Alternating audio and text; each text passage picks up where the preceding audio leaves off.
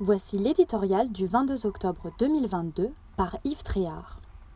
Un immense enjeu.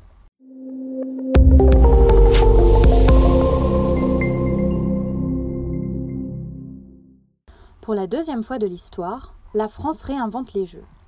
La première, c'était en 1896, quand le baron Pierre de Coubertin, auteur des fameux Anneaux olympiques, a relancé l'antique compétition à Athènes.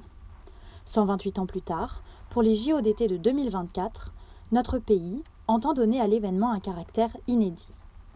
Ainsi, la cérémonie d'ouverture, symbole de cette innovation, ne se tiendra-t-elle pas dans une enceinte fermée, mais au cœur de Paris, sur la Seine Une grande parade fluviale, accessible à quelques 400 000 spectateurs, accueillera le défilé des délégations sur 6 km. Le spectacle promet d'être aussi original que grandiose. Mais au-delà des performances athlétiques des participants, la vocation des Jeux n'est-elle pas précisément de faire briller la ville haute de par le monde, de donner à voir du rêve à des milliards d'individus? L'enjeu est autant géopolitique et économique que sportif.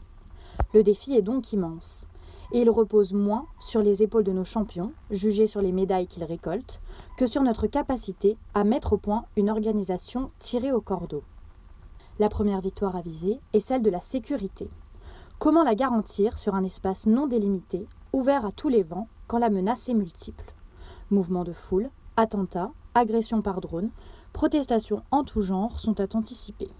Sans oublier les caprices climatiques et les raids informatiques qui perturbent les communications, la billetterie et les transports.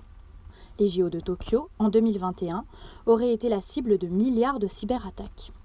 Nombre d'experts estiment que la sécurisation des Jeux de Paris, hors norme, relève d'un pari impossible. Un récent rapport sénatorial a pointé le flou budgétaire qui entoure l'opération et les retards de la préparation. Le fiasco de la finale de la Ligue des Champions au Stade de France, le 24 mai dernier, n'est pas là non plus pour rassurer. Il reste 20 mois aux autorités pour apporter la preuve qu'elles ont bien pris la mesure des risques.